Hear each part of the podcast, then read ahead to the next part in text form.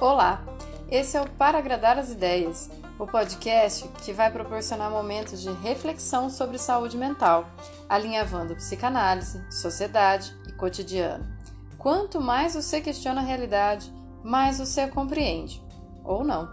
Eu sou Lucilena Nogueira, psicanalista, trazendo conteúdos semanais para agradar as ideias.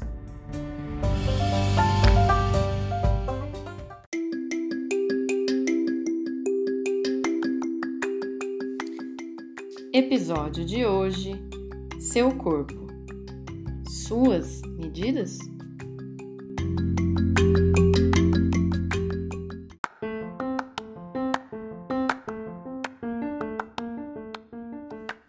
Oi! Depois daquele trator que eu passei semana passada, você pensou sobre o seu corpo e se de verdade são as suas regras, né?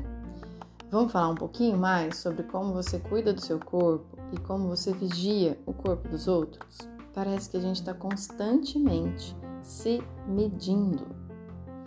Claro que a gente se atrai pelos corpos um dos outros, né? Afinal, os olhos sempre chegam antes dos ouvidos. Antes da gente começar a conversar com alguém, a gente mira essa pessoa. E dá-lhe Tinder, né? Para explicar do que eu tô falando, aquele monte de gente numa vitrine, mas que nem sempre dá para conversar. Sabe esse fenômeno que você está vivendo se está fazendo social, o isolamento social direitinho? Sim, esse que faz você de repente perder totalmente a vontade de se exercitar e procurar satisfação na geladeira?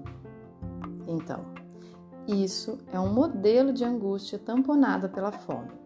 Afinal, quando você era um bebezinho e tinha angústia, bastava você abrir o bocão e a sua mãe logo vinha tapar com comida, colo, carinho e olhar.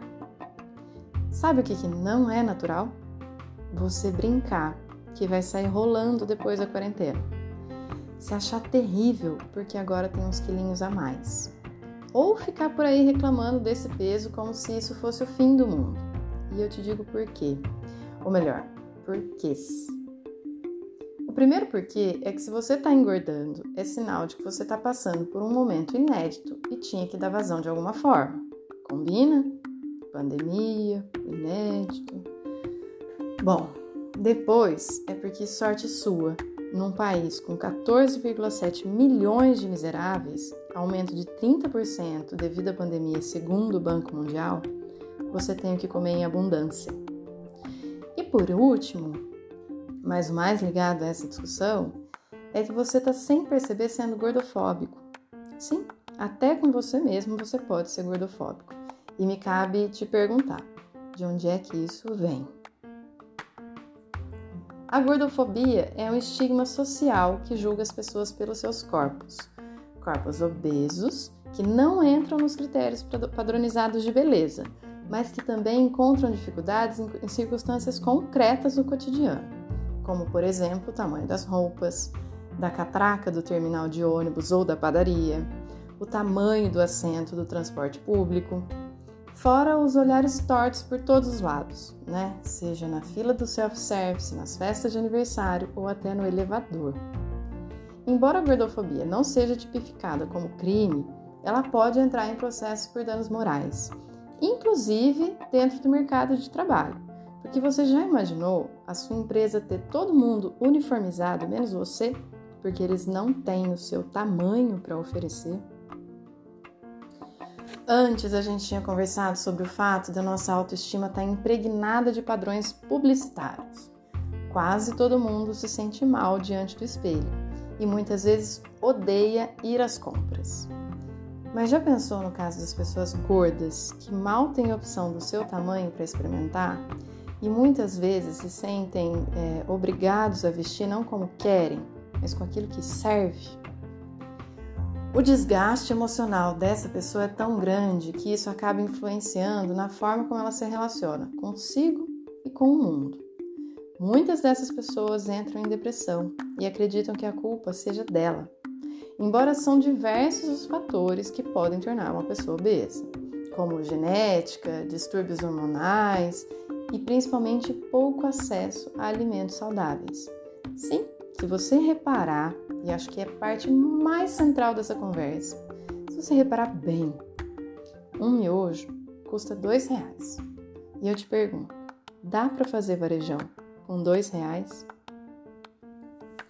Falando bem sério sobre isso, é importante a gente calibrar a nossa compreensão sobre esse tema, que vai muito além da estética.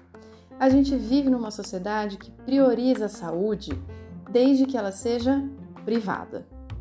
Não generalizando, mas olhando amplamente, as academias são lugares muito difíceis de serem frequentados, tanto pelo preço quanto pelas pessoas que estão lá.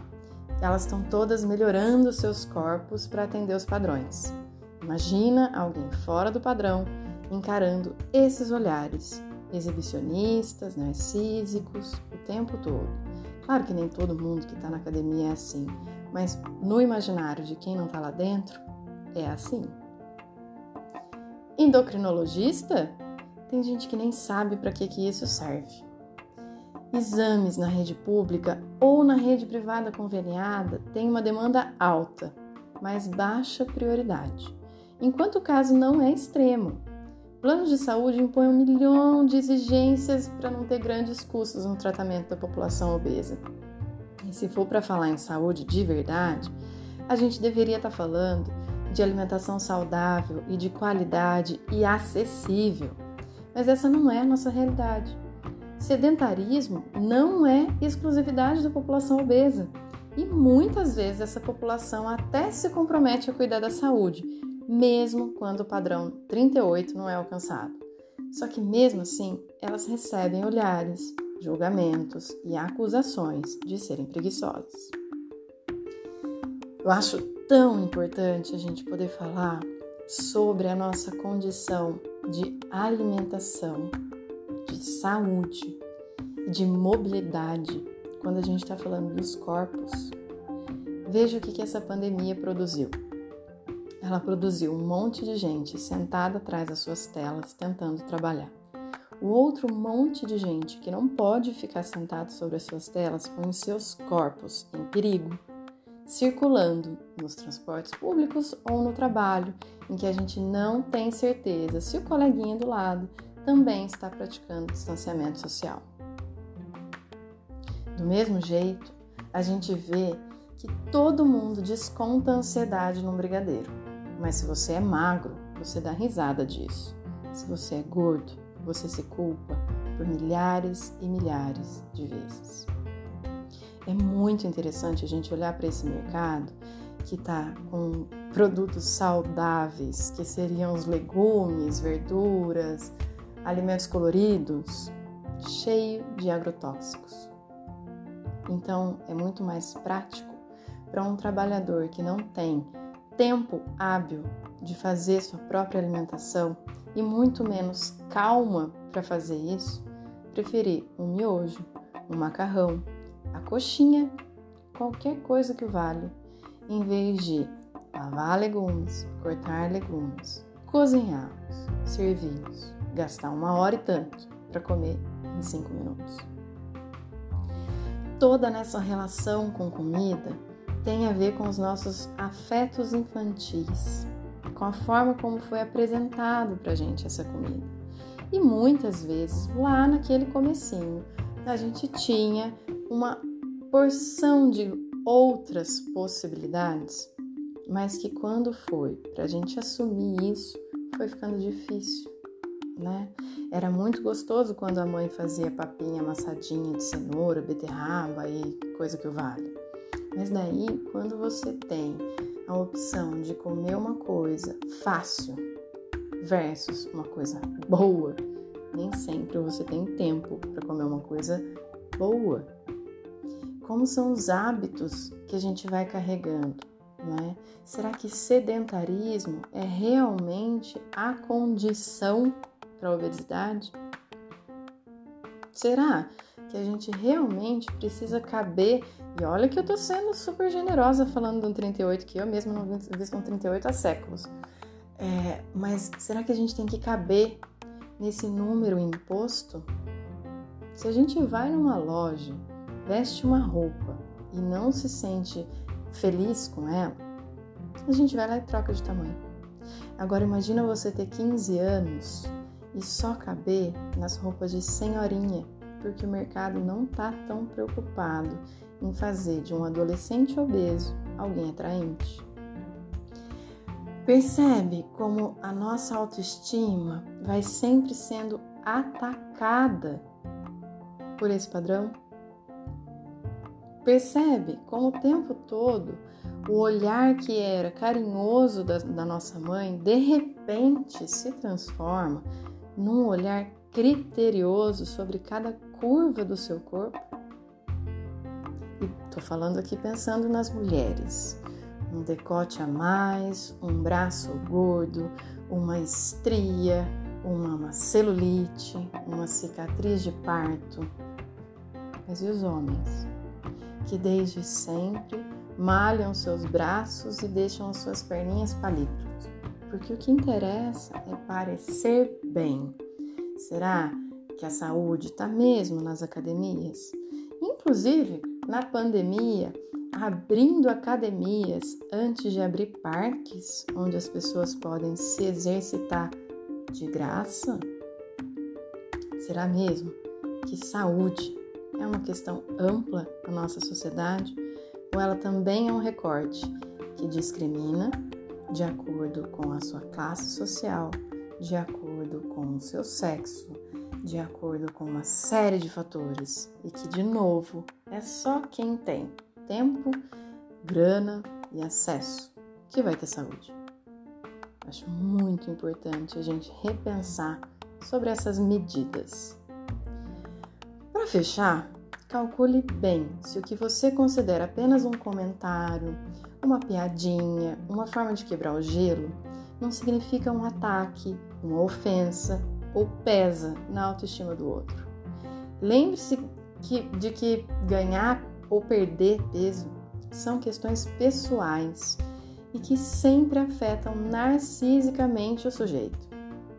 Acontece com você, por que, que não aconteceria com o outro? Então não comente mais sobre o seu peso como se isso te enquadrasse num determinado padrão, nem para mais, nem para menos.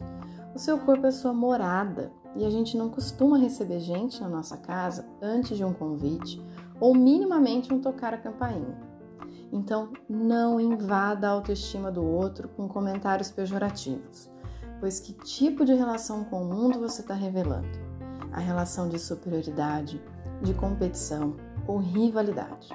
E de verdade, a gente está precisando cada vez menos de tudo isso, né? Bom, Continuando com conversas bem ardilosas, eu vou convidar vocês para ficarem ouvindo os episódios do mês de agosto, porque durante todo o mês de agosto eu vou falar exclusivamente sobre homens, da infância à paternidade e velhice. Eu fui desafiada por um ouvinte que me diz assim: Ué, por que só as mães? Por que só as mulheres? Então se preparem, a gente vai falar dos homens. Deixo vocês por aqui hoje. Até a semana que vem. Siga no Insta, arroba para agradar as ideias. E se quiser me propor desafios assim, que eu topo quase sempre, me manda um e-mail no p.agradar.as.ideias.gmail.com Compartilhem sempre que achar que fez algum sentido para você tudo isso que eu puxei de conversa ou para você poder emendar essa conversa com quantas pessoas você achar necessário. Até semana que vem. Beijocas.